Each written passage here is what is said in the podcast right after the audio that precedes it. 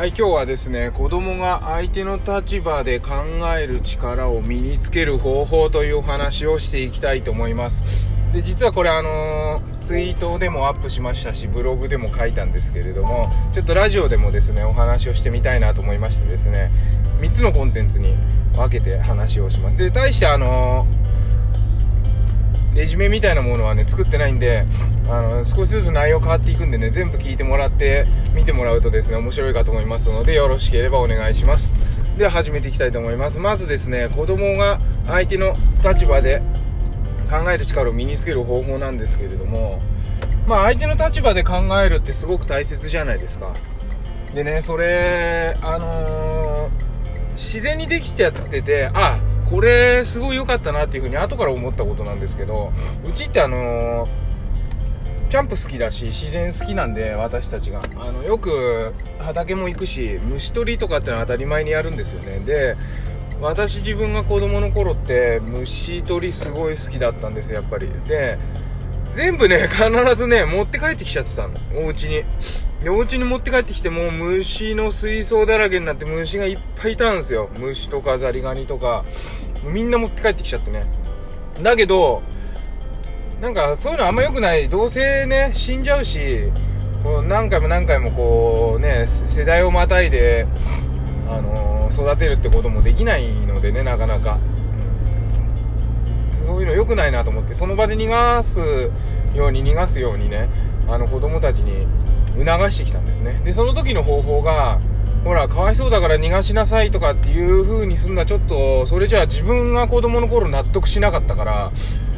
どういう風に言えば子供が気持ちよくそうだよな逃がしてあげようっていう風に思うかなと思って、えー、いろいろ子供にですねじゃあそろそろ逃がそうかみたいな感じで言ってきた結果ですね。それはすごく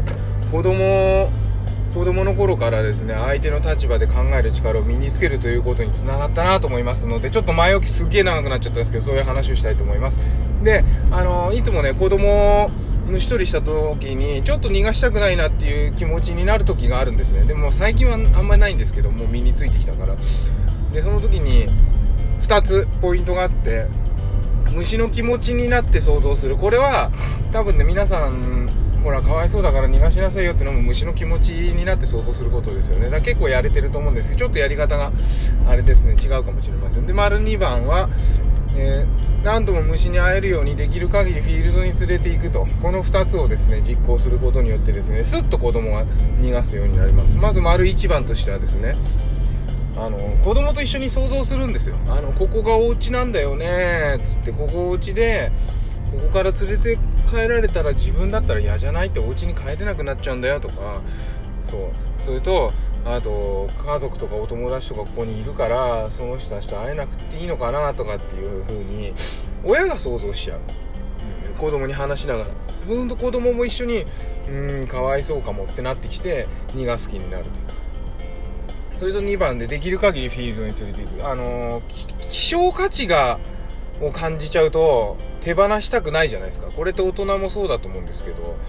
しょっちゅうしょっちゅう行っていつもここにこの時期にはバッタさんがいるとかこの時期にはメダカさんがいるとかっていうのを知っててでじゃあメダカを取りに行こうとかバッタを取ろうとかっていうふうにいつもそこに行けばできるんだっていうふうに思えば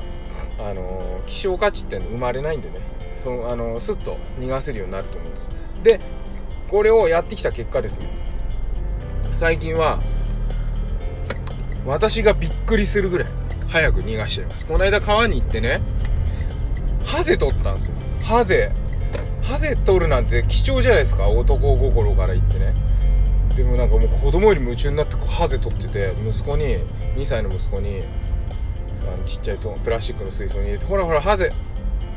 見せたそしたらねじーっと見てじーっと見て5分ぐらいじーっと見て